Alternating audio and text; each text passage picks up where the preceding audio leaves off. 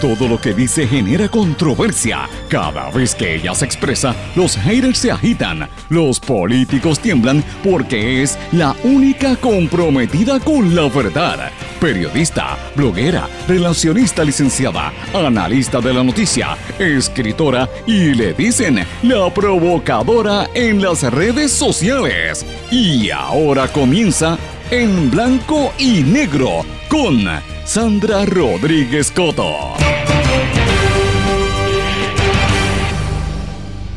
Bienvenidos a su programa en blanco y negro con Sandra. Para hoy lunes 27 de abril del 2020 les saluda Sandra Rodríguez Coto y comenzamos la semana laboral con muchísimas informaciones exclusivas, análisis y temas que a usted le interesa que tenemos que discutir hoy en blanco y negro con Sandra, continuando nuestra cobertura ininterrumpida desde que se decretó este toque de queda. Eh, hemos estado trabajando los compañeros de la red informativa sin detenernos, incluso hasta fines de semana, ustedes lo saben, si no es a través de este programa, es a través de las plataformas digitales, las páginas de las redes sociales, porque es importante mantener al pueblo con la información de último momento. Este fin de semana hemos estado dándole seguimiento y publicando información distinta de lo que está ocurriendo en el Departamento de Salud. Y ayer hicimos un programa especial sobre el tema de educación y esto ha rendido frutos, señores. Hoy vamos a hablar de eso, pero más que nada, si usted es dueño de una propiedad, usted vive en una casa o vive en un edificio y usted sabe que tiene que pagar un seguro, sobre todo los que viven en los pueblos costeros, los seguros de huracanes, sepa que a un mes de que empiece la temporada de huracanes en Puerto Rico, es bien probable que algunas casas o quizás todas se queden sin esos seguros. ¿Por qué? Porque el gobierno no ha permitido a las empresas aseguradoras trabajar en esas pólizas, señores. Es una situación crítica lo que está viviendo la industria de seguros y precisamente en este momento en lo que ustedes y yo estamos hablando en este programa, ellos están reunidos, el alto liderato de la Asociación de Compañías de Seguros, tienen una reunión con la señora gobernadora y el Task Force en Fortaleza pero hoy tuvimos la oportunidad y vamos a tener una breve entrevista con la directora ejecutiva de esta organización de la Asociación de Compañías de Seguro, CODESE, que nos va a estar anticipando cuál es el escenario que enfrentan las compañías de seguro y el riesgo que tenemos todos a no tener los servicios precisamente por esta situación de la pandemia y quienes han podido trabajar y quienes no. Esto se da en un momento en que desde el sábado se ha estado hablando de cómo se iba a filtrar, ¿verdad? de manera indirecta se lo dieron al periódico El Nuevo Día y se ha estado circulando cómo va a ser o cómo se propone que sea la reapertura del país luego de que terminemos esta cuarentena pero, mientras tanto, siguen aumentando los contagios y las muertes, señores. Hoy tenemos que hablar en detalle de estos temas. Usted no se puede perder el programa de hoy. En exclusiva también, esto es en respuesta a lo que hicimos este fin de semana, donde en el día de ayer hablamos de educación y todos los problemas que, o asuntos importantes que hay detrás del tema de educación. Recibimos inmediatamente una reacción del secretario del Departamento de Educación, el profesor Eligio Hernández y conversamos con él. Hoy tenemos una entrevista exclusiva donde nos confirma, nos adelanta una de las cosas que nosotros planteamos que era, si aquí existe el WIPR, ¿por qué no utilizan el canal para dar clases para los muchachos? Pues señores, nos confirma que a partir del verano el Departamento de Educación comenzará a dar clases y material educativo por el canal del gobierno. Estas y otras noticias nos las va a estar dando el secretario de Educación, además de otros proyectos para el fin de este curso en medio de la pandemia. Así que estamos confirmados. Otra noticia que confirmamos y presentamos precisamente ayer Adelantamos que varias universidades, entre estas Sagrado Corazón, National University College y Ana Geméndez, estaban reduciendo eh, puestos y reduciendo horarios. Específicamente Ana Geméndez le cursó unas cartas a todos los empleados el viernes en la tarde. Y ayer, una vez nosotros salimos del aire, lo confirmaron, lo confirmó el presidente de Ana Geméndez, desgraciadamente recortó un día entero y casi un 20% del salario de todos los empleados del sistema Ana Geméndez. La buena noticia es que permanecen en sus trabajos, no esto no ha representado recortes, lo cual pues se nota que es una, una medida que está tomando la universidad para proteger por lo menos esos empleos. Hoy vamos a hablar en detalle de esto. También tenemos que hablar de las críticas que persisten hacia el presidente Donald Trump por haber dicho que usaran detergentes para parar el coronavirus, ese relajo que le tienen montado a él, mientras siguen los contagios, por desgracia, y las muertes en la nación americana. Y una experta de la Casa Blanca anticipa que eh, la cuarentena va a permanecer hasta el verano. Hoy damos también unas recomendaciones para salir de esta crisis, señores. Y estas y otras noticias las hablamos hoy en Blanco y Negro con Sandra. Como usted sabe, este programa es un programa sindicalizado que se transmite por nueve emisoras, las más fuertes en todo Puerto Rico, en cada una de sus regiones, que pertenecen a la red informativa de Puerto Rico y a la cadena WIAC.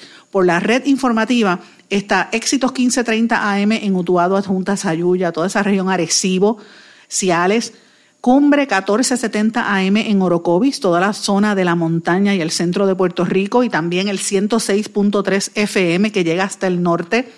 X61, que es el 610 AM en Patillas, y el 94.3 FM que llega allá a Salinas, Yabucoa, Guayama, Maunabo, toda esa región sureste del país. En Fajardo, WMDD el 1480 AM que cubre toda la zona este y noreste de Puerto Rico y también las islas de Vieques y Culebre, las islas eh, vírgenes también que nos escuchan desde allí. Y WGDL 1200 AM Radio Grito en Lares, San Sebastián, Las Marías, Camuy, Todas estas emisoras son parte de la Alianza Red Informativa de Puerto Rico y las otras emisoras que se unen en este proyecto son la cadena WIAC en el área oeste, Cabo Rojo, Mayagüez, todo el oeste y suroeste por WYAC 930, escuchan este programa, y por San Juan WIAC 740 AM. El programa también se transmite en, en horario diferido en dos emisoras digitales, www.redinformativa.live y radioacromática.com. También está en todas las plataformas digitales, podcast y las redes sociales. Pero señores, vamos de lleno con el programa que tenemos muchísima información en el día de hoy. En blanco y negro con Sandra Rodríguez Coto. Bueno, mis amigos, tenemos un programa bien, bien cargado de informaciones y conversaciones con gente importante. Usted tiene que escuchar el programa de hoy. También, antes de comenzar, quiero mencionar dos temas bien específicos. Ustedes saben que el viernes en este espacio tuvimos una entrevista donde nos confirmaron unas quejas que hemos estado recibiendo precisamente de ustedes, los que nos sintonizan en este programa y que nos escriben a través de las redes sociales, quejas consistentes de muchísimas familias que están viendo que no le llega su, su dinerito de asume. Y las alegaciones es que Asume está reteniendo las pensiones alimentarias durante los meses de marzo que empezó este, esta pandemia y lo que va en abril, o sea, dos meses. Señores, he recibido cantidad de mensajes, sobre todo de padres que viven en los Estados Unidos, que se han mudado para allá y envían el dinero y no le llega. Y muchas mamás aquí que están bien desesperadas. Tengo que decirles con toda franqueza que los, los intentos por conseguir una reacción de Asume han sido infructuosos. Yo voy a seguir insistiendo, pero lo voy a decir públicamente de nuevo. Estamos recopilando datos y tenemos mucha información del Departamento de la Familia y particularmente de Asume. Yo quiero saber qué es lo que está sucediendo que no funciona el departamento. Y el problema es que no tienen a nadie ni siquiera contestando las llamadas y la aplicación esa que tienen, el app, no funciona, la página web tampoco. Es una situación sumamente seria porque se trata de los niños de este país. Así que estoy detrás de esa información. De nuevo, si usted tiene datos, me puede escribir a mi página de Facebook, Sandra Rodríguez Coto, que vamos a, darle seguimiento. Vamos a darle seguimiento también y les digo, les anticipo que estén atentos a lo que seguimos hablando del Departamento de Salud, del que tenga cualquier duda o quiera escuchar. El vídeo está colgado en, en mis redes sociales, está allí lo que discutimos el sábado, que fue una continuación a lo que habíamos hablado en este programa el viernes, que siguen habiendo nombramientos de personas de lo que yo denomino como la cosa nostra, porque en una mafia usted sabe que está el, el, padrino, que es el jefe, y debajo del jefe está el concilier y el underboss, y por ahí van los capos hasta que llegan a los asociados. Pues señores, toda esa gente es como unos tentáculos, ya están amarrados al departamento y están acomodando gente, y mencionamos una serie de nombres de empleados que están atornillando a través de contratos para darle el puesto permanente en eh, la Oficina para la Discapacidad Intelectual. Tengo más información y estoy investigando de eso, así es que sepan que por ahí vamos a seguir y vamos a continuar. A la gente que nos está dando información vienen más detalles ahí. Pero señores, tengo que hablar brevemente del, tema más importante. En Puerto Rico siguen dándose los contagios, sigue dándose la información y la presión del sector privado en estos últimos días ha sido monumental. Y yo los entiendo, señores, no es que yo esté en contra del progreso, todo lo contrario, yo estoy sumamente preocupada con esta situación que sucede porque esto representa el golpe a las principales empresas del país. Y mucha gente rápido dice, ah, que esa gente lo que quiere son los chavos, les interesan los chavos. Miren, señores, si usted no, si ellos no mueven la economía, usted no va a tener trabajo, no, no va a haber economía. Esa es la realidad. Y me preocupa que muchas empresas van a tener que empezar a, a, votar empleados, como ya hemos visto en cadenas y tiendas por departamentos y otros negocios grandes y hay una preocupación muy genuina en cuanto a esto. Finalmente, la presión se dio. La gobernadora el viernes no hizo el anuncio que habían anticipado, porque ella estuvo en un media tour diciendo que iba a haber un anuncio de la apertura de Puerto Rico, ¿verdad? De la apertura luego después de la cuarentena. No lo hicieron. Eh, el sector privado, o por lo menos ese sector que ha estado eh, afuera, siguió eh, presionando, sobre todo en, en a través de los medios, ¿verdad? Y la gente en las redes sociales está cada día más molesta con esta situación y los ve como los, ¿verdad? Utilizan unos epítetos y una serie de cosas para insultarlos, pero la realidad es que Puerto Rico no se puede quedar callado, no se puede quedar quieto y ya se hicieron una serie de recomendaciones que incluso el Task Force médico pues está tratando de conciliar con las del Task Force económico eh, la Asociación de Industriales pues está de acuerdo con la manera en que iba a abrir, ¿verdad? Ellos entienden que como la manufactura ha estado exenta, ellos representan más de la mitad del Producto Bruto Interno, pues no ha habido tanto problema, pero hay unos sectores que son los próximos en abrir, como construcción, minería. Yo no entiendo por qué minería, porque eso no lo explican, ¿verdad? Aquí, que yo sepa, aquí no hay extracción minera, pero bueno, informática, agricultura y manufactura. Ese sería el primer bloque de las industrias que van a empezar a retomar paulatinamente sus operaciones y pues hay mucha preocupación, ¿verdad? Porque si van a permitir la construcción, que inmediatamente la construcción genera actividad económica, ¿qué va a pasar con otras industrias paralelas, como son las, en el área de finanzas, los bancos están abiertos, pero una de las áreas que está teniendo dificultad son los, las compañías de seguro y de eso vamos a estar hablando en breve. Pero quería mencionarles, señores, una, una situación bien importante. La Organización Mundial de la Salud ha dicho una serie de criterios que se deben cumplir en los gobiernos de todo el mundo antes de empezar a abrir y flexibilizar las cuarentenas que se están llevando a cabo en todo el planeta.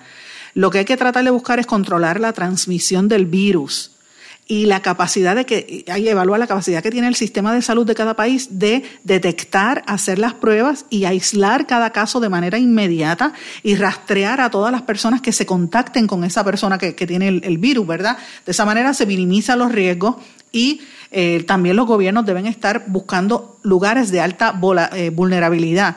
Por ejemplo, los centros de salud, los hospitales, eh, las áreas donde va mucha gente, vigilando, vigilando constantemente. Hay unas medidas de prevención en espacios donde tiene que haber gente, espacios esenciales como los trabajos, las compañías donde hay mucha gente o las escuelas que eventualmente van a tener que reabrir. Y hay que ver también cuál es la capacidad que tiene el país para manejar los casos que, tienen de COVID y si las comunidades entienden y están cooperando. Y señores, yo le tengo que ser bien franca, yo por ahí he visto una serie de, de charlatanes, porque es que esa es la palabra, que son unos charlatanes, y yo, que, yo espero que la policía los arreste. Miren, llenaron piñones, la alcaldesa tuvo que venir a denunciarlo. ¿Qué es eso? Como si fuera el verano, estaban de fiesta en piñones allí en el barrio de lo más bien, gente ha hecho fiestas en las casas. Mire, ¿de qué vale que haya gente y yo me atrevo a apostar que la gente que está haciendo la cuarentena como Dios manda, que no nos ensuciamos, que, salimos con guantes, que nos ponemos las mascarillas. Mire, señores, a mí, yo entro a mi casa, dejo los zapatos afuera, le echo este, un spray, ¿verdad? Desinfectante, ando con los wipes, uso guantes de plástico y los me los quito y los boto, me lavo las manos constantemente porque no quiero pegárselo a mi hija, no quiero pegárselo a, a mis papás. Y yo tengo que salir, a veces yo soy, salgo a la calle, señores, pero, y sigo las instrucciones, no me dejo me hago moño, no me gusta dejarme el pelo suelto cuando estoy afuera porque no sabemos cómo esta cuestión se pega, dicen que hasta por los ojos. Entonces, si uno se cuida, para entonces ver tanta gente que anda en la calle por la libre, pues mire, e, eso deja mucho que desear. Y yo creo que aquí, yo he visto gente caminando como si nada, paseando el perro sin mascarilla. Y ahí es que usted ve cómo es, la, cómo es que se puede dar una apertura si todavía no hay conciencia en el pueblo. En Puerto Rico llevamos más de 40 días de cuarentena, señores, y no se han realizado pruebas ni el equivalente a, o sea, todavía seguimos en menos del 1% de la población. Puerto Rico es el último lugar en la cantidad de pruebas que se han hecho en todas las jurisdicciones de los Estados Unidos. Esto, lo, esto no me lo estoy inventando yo, esto es un estudio del COVID Tracking Project que le da a Puerto Rico nota de D. O sea, La gobernadora y el, y el gobierno de Puerto Rico empezó bien, sacaron up el número uno en el mundo, hicieron la primera cuarentena y de momento se colgaron. Y tenemos D, señores, nota de D. Eso es lo que nosotros merecemos. ¿Cómo va a mejorar la, economía si no estamos haciendo las pruebas? ¿Qué es lo que está pasando, señores? ¿Cuál es la Entonces, las campañas de orientación, la gente como que se olvida. No, no tenemos información de cuánta gente está en ventiladores de verdad, cómo ha sido el contact tracing, ¿verdad? Cómo, cómo ellos identifican a las personas que se pegaron a otras. Yo todavía estoy pensando, ¿dónde está la directora de turismo? Aquella que se trepó en el barco donde bajaron eh, los primeros contagios, que dejó a toda esa gente contagiar en San Juan. ¿Dónde estaba la gente que fue al Festival de la Salsa? Que después fueron en una guagua amarilla hasta Mayagüez y al área oeste, allí a pegarle la enfermedad a mucha gente. Todos sabemos lo que pasó en el área oeste, que la situación está, hubo un momento que estuvo fuera, casi fuera de control. Entonces ese es el dato que nosotros necesitamos saber para que la gente pueda organizarse adecuadamente. Y uno de los problemas grandes que nosotros estamos viendo, señores, es específicamente en la industria de seguros. Les dije que estamos a un mes de la temporada de huracanes. Nosotros tenemos ya experiencia en eso y todavía aquí las compañías no han podido trabajar. Y usted tiene que escuchar esta entrevista a continuación porque precisamente ahora la gobernadora está ahora mismo, a esta hora, reunida con su task force para determinar quién entra o quién no entra en esta nueva apertura paulatina que se va a dar de la economía de Puerto Rico. Amigos, hoy va a haber una reunión con la gobernadora y el grupo de empresas que están tratando de que se empiece el proceso de la reapertura de los, de los diferentes sectores. Y uno de los sectores que está viéndose más afectado por toda esta situación son las compañías de seguros. Eh, y con nosotros se encuentra en línea telefónica Iraelia Pernas. La licenciada Pernas es la directora ejecutiva de la, de la Asociación de Compañías de Seguros ACODES. Iraelia, ¿cómo estás? Hola, muy buenos días. Muy bien, Sandra. Eh, gracias por, por eh, comunicarnos. Iraelia, pregunta, el, hay una preocupación, ¿verdad? Porque hay muchas compañías que no han podido abrir, seguros es uno, y estamos viendo que hay una, eh, por lo menos lo que se ha filtrado hasta ahora, de, la propuesta es que abrirían ciertas industrias, como por ejemplo es la construcción. ¿Cómo va a abrir la compañía, las, compañías de construcción o los, agricultores sin tener seguros, ¿verdad? Para que asegure, porque se supone que un sector económico tiene que ir con el otro. Eh, así es, así es, Sandra. ¿Cuál es el planteamiento de la industria? Hay una, hay una preocupación bien seria entre la industria, en la industria de seguros, porque como bien mencionas, eh, la industria de seguros pues es consustancial eh, para otras operaciones de, de, la economía, como es la, agricultura, como es la construcción. O sea, no puede haber construcción ni, ni ejecuciones en manufactura o agricultura que están en la primera línea eh, si no están este, adecuadamente aseguradas, porque el seguro es lo que hace que se manejen los riesgos inherentes a cada una de esas eh, actividades. Eh, dicho eso, pues ahí la, la, industria de seguros no ha tenido ninguna oportunidad de operar de forma alguna fuera de, de, procedimientos que se puedan ejecutar de manera remota este, hasta que hasta ahora. Eh, lo que nos preocupa grandemente es que estamos casi en el umbral de la temporada de huracanes, o sea, ya eh, eh, esta semana vamos a entrar en mayo y, quedaríamos entonces a 30 días de que se inicie la temporada de huracanes y todavía en las compañías de seguros quedan pendientes reclamaciones que estaban en curso relacionadas con, con los terremotos. Y según una vía de terremotos pues también lo que eh, los riesgos que se cubren incluyendo lo que puede ser este un fuego en, en, una cocina de una casa eh, reclamaciones eh, que no tienen que ver con accidentes pero tienen que ver con quizás alguna indemnización que hay que darle al asegurado. Recuerden que se venden pólizas de indemnización por lesiones por seguros de cáncer. Eh, una es un abanico de posibilidades de, de, reclamaciones que no se pueden eh, pagar remotamente, que hay que, que, que envuelven algún tipo de inspección, alguna eh, cotejo de un expediente, que entonces pues no no es posible hacerlo de, de manera eh, remota y que y que la consecuencia es que no ha podido llegar el dinero eh, que de otra manera hubiese llegado al consumidor de, ese seguro. En otras palabras. Por otra parte, hay, hay, hay también propiedades, Sandra, y esto es bien importante, que que no, eh, de cara a la temporada de huracanes, que sin que se pueda eh, hacer una inspección eh, de las propiedades, pues no puede eh, aquilatarse apropiadamente el riesgo y no quedarían aseguradas entonces para la temporada de huracanes. Wow, eh, todo, ¿verdad? sí, todo esto, este, ¿verdad? Tiene una, unas repercusiones, este, no quiero, ¿verdad? Menos, eh, que debe quedar bien claro, o sea, la industria no está planteando el abrir por abrir sin tomar eh, nuestro norte es el preservar la salud tanto de nuestros empleados eh, como de los, los clientes. Estaríamos eh, solicitando el que se flexibilice la orden ejecutiva a los fines de permitir ciertas operaciones eh, presenciales, pero tomando todas las medidas con empleados y con un número reducido de estos porque hay que proveer por la seguridad de ellos, ¿verdad? El distanciamiento, no pueden estar apiñados de forma alguna eh, hay que seguir estrictamente pues las normas de, protección eh, personal de están establecidas por por OSHA y por el, y por el CDC y sería en esa forma que se conduciría el negocio. Y pregunta, ¿ustedes han hecho algún análisis de cuánto representa este cierre para la industria en términos de pérdidas? Pues los números eh, como tal, no, honestamente no, no tengo, pero valga eh, mencionar que eh, la nómina de, las compañías de seguros se, se ha contabilizado, estamos hablando de sobre 644 millones anuales, este, lo cual pues tiene una redunda en la economía, ¿verdad? En términos de las contribuciones que pagan esos empleados y los empleos este, eh, directos, indirectos e inducidos de la industria son sobre 30 mil. O sea que en la medida en que, en que no han podido cobrar algunos empleados, pues eso es una, una merma, aparte de la merma en, en términos de, de la generación de nuevas eh, eh pólizas, ¿verdad? Este, que pueda haber habido. No, y es, una situación muy terrible, cómo van a abrir unos sectores y, este que es tan importante, ¿no?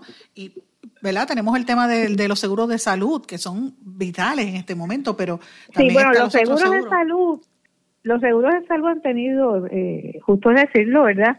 Eh, un poco más de flexibilidad. Este, está, las compañías de seguros de salud están operando principalmente de manera remota, pero tienen eh, personas trabajando las reclamaciones. Eh, eh, un número mucho más limitado y tomando todas las medidas, pero sí han podido abrir presencial, este, no abrir al público, pero sí tener algunos eh, este, empleados trabajando. O sea, que han tenido más margen porque obviamente pues, por la emergencia. Por, la pandemia. Pero la, la, situación es que también hay otros asuntos. Ya estamos, como bien mencionas al principio, a, a 30 días de, plazo de que empiece la temporada de huracanes y los seguros no se acaban de, recuperar porque María, Irma, María, la recesión, los terremotos y ahora esta situación.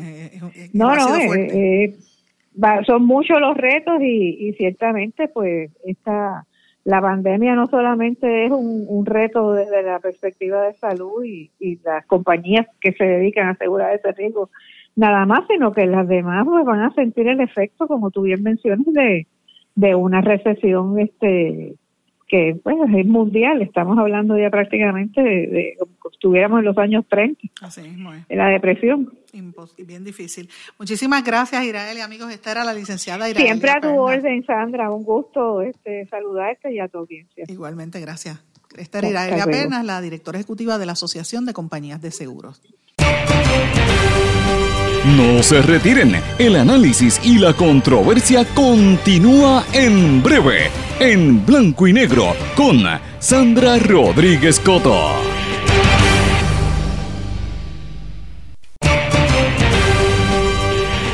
Y ya regresamos con el programa de la verdad, en blanco y negro, con Sandra Rodríguez Coto.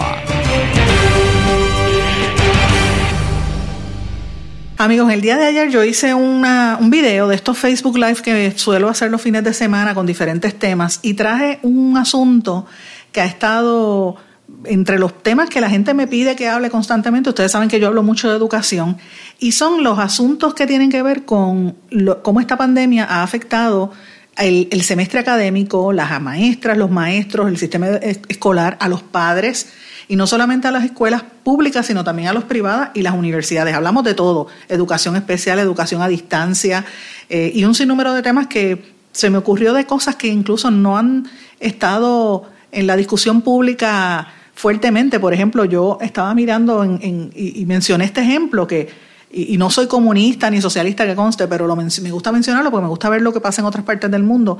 El gobierno cubano, por ejemplo, está haciendo transmisiones en la televisión estatal de las clases para que los niños no se atrasen y como no hay acceso a internet en todas las casas, lo que ponen es a un maestro dar las clases de por la mañana de las escuelas elementales por grado, ¿verdad? Y por las tardes intermedia y superior. Y yo me preguntaba por qué esto aquí no se puede, no se pudo haber hecho en el canal 6 tengo entendido que hubo una propuesta, pero que el gobierno finalmente no lo hizo. Y nosotros tenemos el canal 6 y tenemos el canal 40. Y una, un sinnúmero de, preguntas. He recibido cantidades de mensajes, de llamadas de, diferentes personas. Y una de las personas con quien hablé fue el secretario de Educación, don Eligio Hernández, que está con nosotros en línea telefónica. ¿Cómo está usted, secretario? Muy buen día, muy bien, gracias. Gracias por estar con nosotros. Este, qué bueno que entramos en esta conversación porque es un tema que a veces la gente es rápido a criticar y rápido dice, estos maestros, yo por ejemplo, digo, estos maestros me, sobrecargaron de trabajo y a la misma vez yo digo, pero bueno, los maestros no todos tienen acceso a Internet, no todos tienen acceso a, los teléfonos, a muchos se les ha hecho muy difícil el, el, poder conectarse. Y quisiera que me hablara un poquito de cómo ha sido la transición, qué está haciendo el departamento ahora mismo Sé que le, va a dar, le van a dar unos incentivos a los maestros, no sé si es a todos, y me gustaría que me diera todo ese detalle, secretario. Perfecto. Una vez declarada la emergencia, el departamento identificó las opciones más sencillas y que ya estaban dispuestas eh, para poder tener lo que nosotros llamamos la continuidad del servicio académico a la brevedad posible. Entonces, eh, identificamos dos acercamientos. Ya el Departamento de Educación había preparado los módulos familiares para el sur y eh, se pusieron a disponibilidad de todo el sistema educativo público. Esto está atado en nuestro currículo y también el uso de una aplicación que se llama EduPR. Eh, a nosotros nos resulta de una forma extraordinaria. Nosotros colocamos las opciones académicas en nuestra página de Internet. Eh, desde el 15 de marzo hasta aproximadamente eh, hace tres días atrás, nosotros documentamos alrededor o sobre 7 millones de visitas a nuestra página, específicamente a esa sección.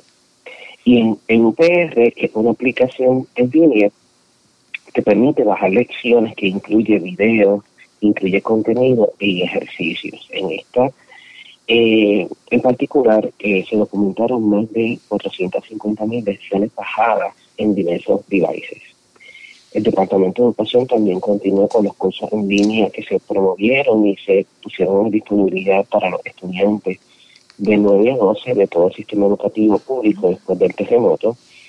Eh, los cursos en línea de diferentes universidades que hicieron un acuerdo con el Departamento de Educación, que son siete, y permitimos que las escuelas ejercieran su autonomía eh, en términos de utilizar otras plataformas como Google Classroom, eh, Modo, Microsoft Teams, entre otras. Eh, se encontraron dificultades, así que se habilitaron líneas telefónicas para asistir en el UPR, en los, en los módulos instruccionales. Se crearon dos foros para padres y uno para estudiantes para clarificar contenido y algo es sumamente importante es que el resultado del esfuerzo académico que hicieron la familia, y a ellos yo les expreso mi agradecimiento y a los maestros profundamente, es que cuando se va a la evaluación del estudiante, que nosotros vemos los datos a nivel de todo Puerto Rico, en ese esfuerzo tan impresionante, el 96% de nuestros niños de nuestro sistema educativo público serían promovidos de grado.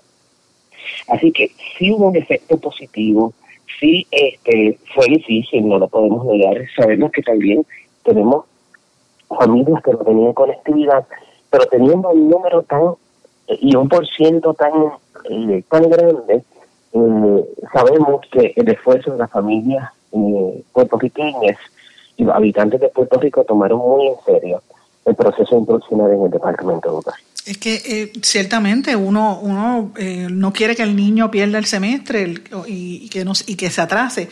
Y entendemos también la situación porque eh, ha sido muy duro para el departamento, el área sur también, y el área de los pueblos que no, no solamente el sur, sino en la montaña, y algunos en el centro norte también, que se vieron afectados después de los terremotos. O sea que tenemos, hemos venido con mucha carga, pero hay una realidad, secretario, que es la cuestión de la brecha tecnológica por más que digan que hay acceso a Internet y el, y el gobierno haya, eh, por lo menos el departamento haya puesto eh, accesible unas plataformas, no todo el mundo tiene acceso a Internet. Más del el 45% de la población ni siquiera tiene una línea telefónica. Eh, dicho por empresas, esta es una estadística que, que reiteró precisamente esta semana el presidente de la compañía T-Mobile.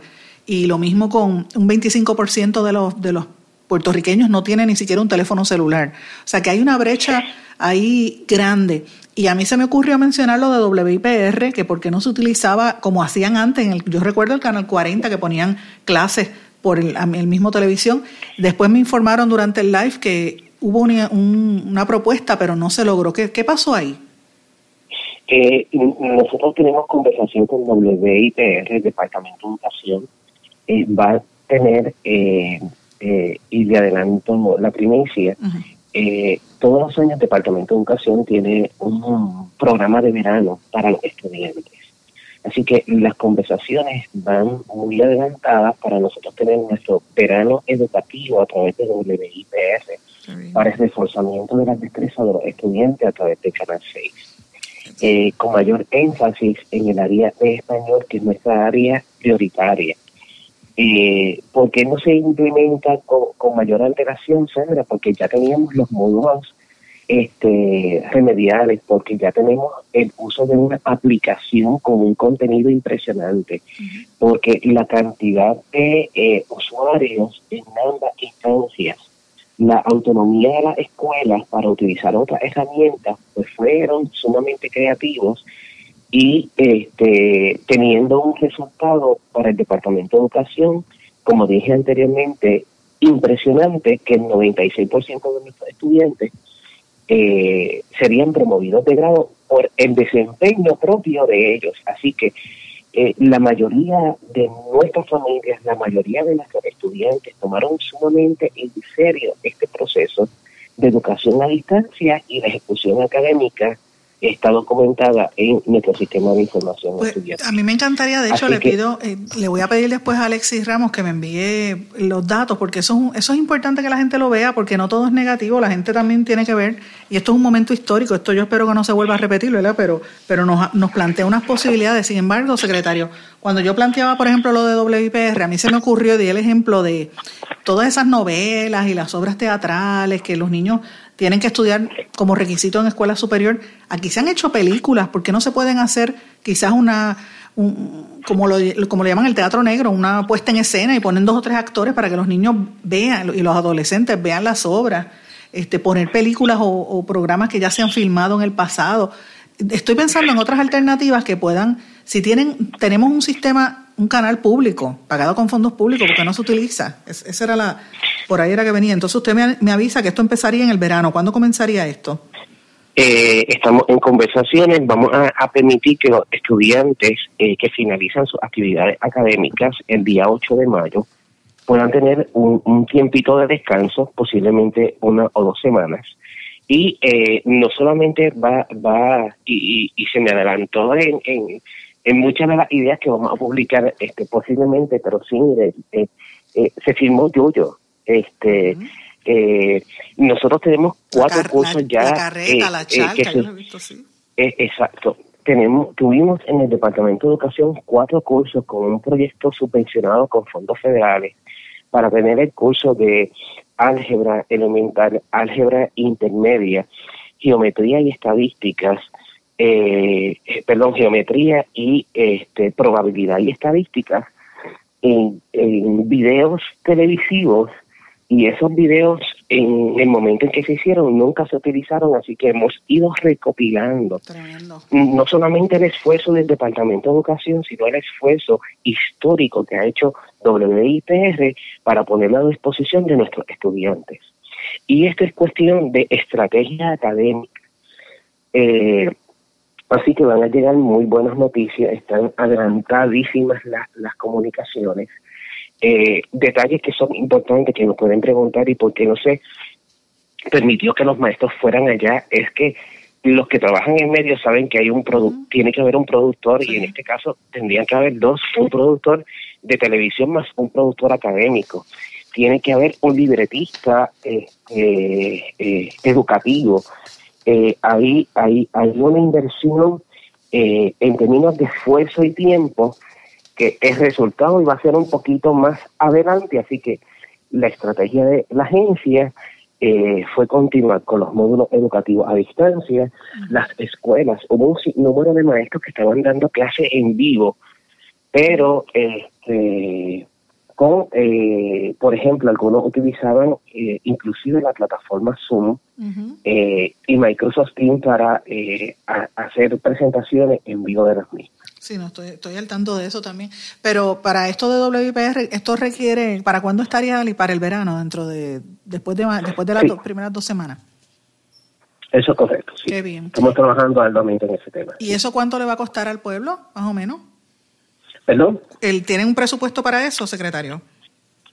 No, esto sería un esfuerzo eh, interno entre ambas agencias, eh, sin costo ninguno, porque nuestro presupuesto eh, de este año académico, eh, básicamente estaba ya consignado a las diferentes actividades y en ninguna de las agencias tiene, por ejemplo, por lo menos el Departamento de Educación no tiene un presupuesto de contingencia para este poder implementar una estrategia en caso de emergencia. a esos fines, y, por ejemplo, nosotros tenemos excelentes maestros dentro del sistema educativo, eh, pero cuando se va al área de televisión, hay unas destrezas eh, que son importantes poder dominar. Por ejemplo, eh, este servidor nunca había tenido la oportunidad de estar tanto o, visitando un estudio. Pues uno tiene que saber cuál es la cámara, el sonido, o sea, hay unas destrezas que son básicas para que eso se pueda dar Así que con eso hemos venido trabajando, eh, pero vamos a estar iniciando este enorme y bonito proyecto un poquito más adelante con todos los detalles. Continuamos esta interesantísima conversación con el secretario de Educación, Eligio Hernández. Regresamos enseguida. No se retiren, el análisis y la controversia continúa en breve, en blanco y negro, con Sandra Rodríguez Coto. ¿Se ha preguntado cómo puede protegerse contra el coronavirus? Autoridades de salud recomiendan lavarse las manos con jabón y agua con frecuencia. También no se lleve las manos a la cara. Evite tocarse los ojos, nariz y boca con las manos sucias. Cubra su boca con el pliegue del codo al toser. Desinfecte objetos como el teléfono móvil o el teclado de su computadora. Evite las multitudes y manténgase al menos un metro de distancia de otras personas, en especial si están contagiadas ya. Servicio público de esta emisora.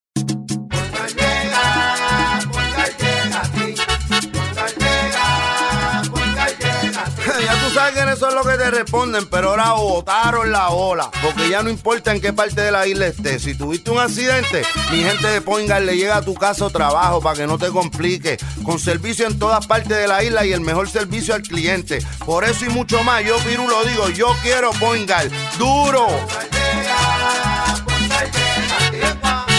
Quites el dolor de cabeza con sus obligaciones de contabilidad con los servicios que presta Villalba y Villalba Company. Directo, personal y con sensibilidad humana. Lo que se busque un verdadero asesor de contabilidad para todo tipo de servicio de contabilidad, pago de IBU, pago de nómina, informes trimestrales y anuales y otros. Ofrecen servicio directo personalizado. Villalba y Villalba Company. Para orientaciones, su teléfono el 939-336-5774. 939-336-5774. 5774. Y ya regresamos con el programa de la verdad en blanco y negro con Sandra Rodríguez Coto. Regresamos a la parte final de En Blanco y Negro con Sandra y continuamos esta conversación con el secretario de Educación, Eligio Hernández. Y, en otro tema también relacionado a esto, secretario, me preocupa mucho, lo mencioné en el vídeo, las graduaciones de cuarto año, que es la fecha que todos los estudiantes, la ilusión tan grande, ¿verdad?, de graduarse. Sé que no se van a, eh, no se van a cancelar. quisiera saber cuándo las van a hacer en el sistema de educación pública eh, y, no solamente las graduaciones, sino los exámenes de College Board, ambas cosas. Sí, eh, tenemos varias, dentro del tema de graduaciones, varios subtemas. El Departamento de Educación es responsable de esa actividad académica que supone la celebración y declarar los graduados a los estudiantes al día de hoy, basado en la situación de salud pública, no eh, podemos celebrarlo como hubiésemos querido. Así que el Departamento de Educación ha tomado la determinación de eh, eh, decirle a los directores de escuela las graduaciones al día de hoy dentro de nuestro calendario académico no se van a llevar a cabo en esa fecha. Vamos a tener una un rango de tres meses, julio, agosto y septiembre, para ver la posibilidad, de acuerdo a la evolución de la situación de salud pública, eh, cuándo serían los momentos ideales para poderlas realizar. ¿De qué manera? ¿De qué tipo? Eh, ¿Mediante qué mecanismo? Depende de cómo estemos con el COVID-19. Ok, todo va a depender de eso. Y los exámenes para, para entrar a la universidad, que muchos muchachos estaban, los toman en este semestre, y yo me imagino que ya no los pudieron, o en el verano, y no los habrán tomado, ¿verdad? Sí, ya, ya nosotros hemos documentado que el 100% de los estudiantes de nuestro sistema educativo público tomaron las pruebas de admisión, eh, de aprovechamiento académico para la admisión a la universidad. O sea que no, las tomarían, no las tomaron este semestre, o las tomaron ya. Eh, eh, ah, hubo un gran estudiantes toman pruebas en grado 11 y en grado 12. Así que de los las pruebas que se suspendió iba a ser específicamente para estudiantes de grado 11, porque van a tener la oportunidad de que en este próximo año académico la puedan, que la puedan tomar. Ya la mayoría de nuestros estudiantes recibieron la admisión a las diferentes universidades. La, la única inquietud que nosotros teníamos era específicamente con un 4% de nuestros estudiantes que iban a recibir F en alguna calificación. Y entonces, de ahí nosotros tenemos que ver quiénes son esos niños, cuáles son las características de esos niños para una toma de decisión. De ahí este servidor ejerciendo eh, la autoridad que me confiere la ley 85, tomamos una determinación que eh, ningún estudiante sería eh, identificado como fracaso, sino que sería ese estudiante eh, hasta grado 11 promovido condicional. O sea que lo que pasaron de, ahí ha habido críticas cuanto a eso, ¿verdad? Hay gente que dice que es un trabajo adicional para los maestros, que lo pasaron a los estudiantes, no se va a colgar ninguno, es lo que usted quiso decir. Eh, eh, ahí no lo entendí al final. Que no se va a colgar a ningún estudiante, los van a pasar de grado. se va a promover condicionado, condicionalmente. Pero hay algo bien importante que es lo siguiente dentro de qué contexto un secretario toma esta determinación. ¿Quiénes son esos estudiantes? ¿Qué puede significar un fracaso para ese 4%, que es un número para mí sorprendente? Nosotros estamos en medio de una crisis de salud pública. Un fracaso para un niño puede suponer aumentar esa carga socioemocional para él y para su familia. Un fracaso puede implicar que el secretario no tiene la visibilidad de que posiblemente alguna de esas familias son de los casos que alguien dio positivo y posiblemente hubo una muerte. Que esa carga emocional de posiblemente no llevar a cabo un velatorio como a nosotros nos, nos acostumbramos, pues es poner una carga impresionante. Pero eh, hay unos datos que me gustaría compartir con usted, por ejemplo. ¿Dónde es que el Departamento de Educación históricamente ha tenido más fracasos?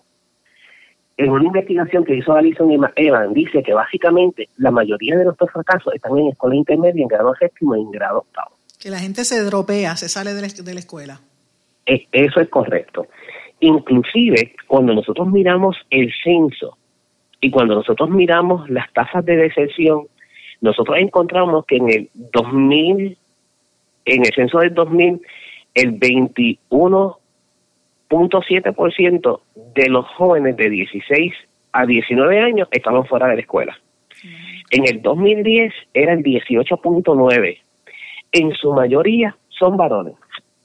En el caso del Departamento de Educación, cuando nosotros estamos mirando en tasa corte de graduación del año escolar pasado, 18-19, nosotros tuvimos prácticamente un alza de un 3% de lograr que el niño que llegaba a 9 terminara grado 12. Pero cuando miramos por los subgrupos, ¿quiénes se gradúan más? Nosotros tenemos que mayormente se gradúan las niñas. Los varones como que se salen del sistema. Los varones entonces tienen una tasa inferior de graduación que las niñas. Eh, en el caso del el perfil del año pasado, eh, la tasa corte de graduación nuestra era 77, los varones tenían un 73, las niñas tenían un 81. Pero hay algo más interesante, cuando miramos otras características, los estudiantes con impedimento bajaban a un 68. Interesante. Cuando nos íbamos a los niños homeless o los estudiantes que eh, el Estado tiene la custodia, es un 74 pero lo más impresionante es cuando miramos niños que están bajo el renglón de 504, que son niños no participantes de educación especial. Son niños que tienen una condición de salud que afecta su desempeño físico y su desempeño este eh, motor, tiene, una, tiene un diagnóstico clínico, pero no es participante de educación especial, la tasa corte de graduación baja a un 67. Okay. Entonces, cuando nosotros miramos eso, la pregunta que yo como secretario del Departamento de Educación me tengo que hacer es, ¿qué oportunidad nosotros le vamos a dar a estos niños? Sí, para que puedan terminar. ¿Qué, qué mensaje le vamos a dar? Y nuestra estrategia es, lo vamos a promover condicionado y vamos a dedicar agosto, septiembre y octubre del próximo año académico para que puedan reforzar las destrezas que no pudieron dominar. ¿Cómo lo vamos a hacer? Cuando inicie, los estudiantes, todos los del sistema van a tener una prueba base, como un, diagnóstico, para identificar qué del año anterior no dominaron. De ahí se hace la distribución de los estudiantes basado en el dominio y eh, se comienza la enseñanza.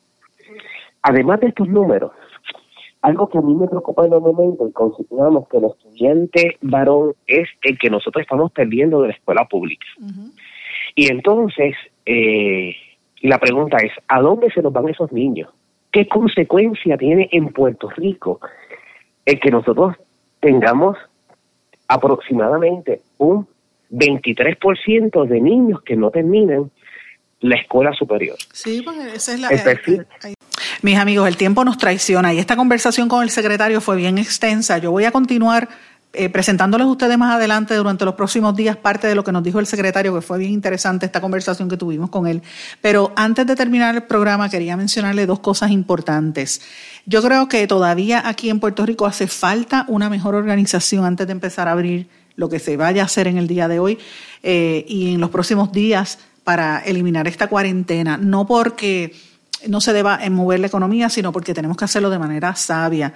Y a mí me parece que todavía no hemos tenido una conversación clara con los alcaldes. Y yo creo que aquí eh, hay una necesidad, y esta es la recomendación que quiero dar antes de terminar el programa, eh, tienen que, en vez de estar pendiente a los donantes, los políticos, la gobernadora la gente que le está llevando la campaña, que muchas veces ven esta situación del coronavirus y de la pandemia como si fuese una contienda política, mire, esté atento a la necesidad de los pueblos. Ahora mismo hay unos edificios que están abandonados, hay una ley federal que se pueden utilizar, hay instalaciones de salud que no se están utilizando.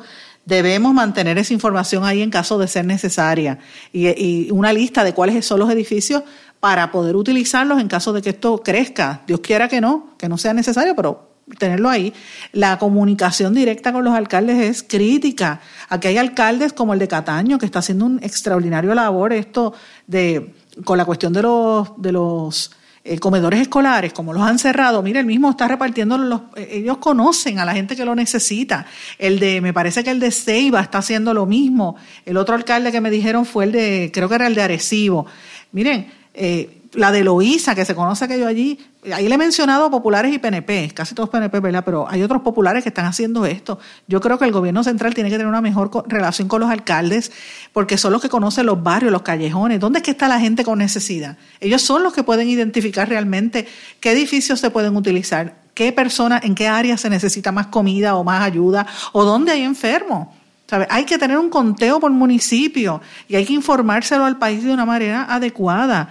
Y más que nada, tenemos que empezar a lidiar con las personas que son asintomáticas, que esos son los verdaderos peligros para que esto se, eh, no se propague más. Yo creo que hace tiempo que tenemos que evitar esta situación y si hay que usar la Guardia Nacional, utilícenla, porque para eso es que está, señores. Eh, brevemente, antes de terminar, eh, Deborah Birks, que es una coordinadora que trabaja en el grupo del COVID en Casa Blanca, está anticipando que el distanciamiento social va a seguir hasta el verano.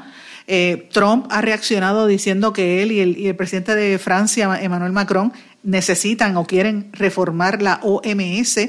Nueva York registra la cifra más baja de muertes en el mes, pero están ya hablando de una posible reapertura para el 31 de marzo. Y en California, que estaba lleno, siguen aumentando, aunque la, gente va a la playa como si no pasara nada.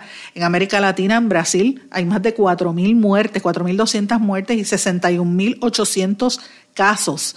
En Colombia, 5.300 casos y 244 muertes. Esta, esta situación está bien tensa, señores. Esto no, es, esto no es un relajo, esto es serio. Vamos a cuidarnos, vamos a proteger a nuestros familiares y vamos a tener un poco de mayor consideración para que esto podamos salir de esto lo antes posible. Yo les agradezco su sintonía, les digo que estén pendientes y antes de irme, hoy por la tarde voy a estar participando en un, en un videoblog con eh, Juan Carlos Díaz, Juan, Juan Pablo Díaz, perdón, eh, mejor conocido como Juanpi, que él hace estado crítico. Yo les recomiendo que estén en sintonía, yo lo voy a compartir en mis redes sociales para que estén atentos y mañana hablaremos de eso en este su programa en blanco y negro con Sandra. Que pasen todos muy buenas tardes.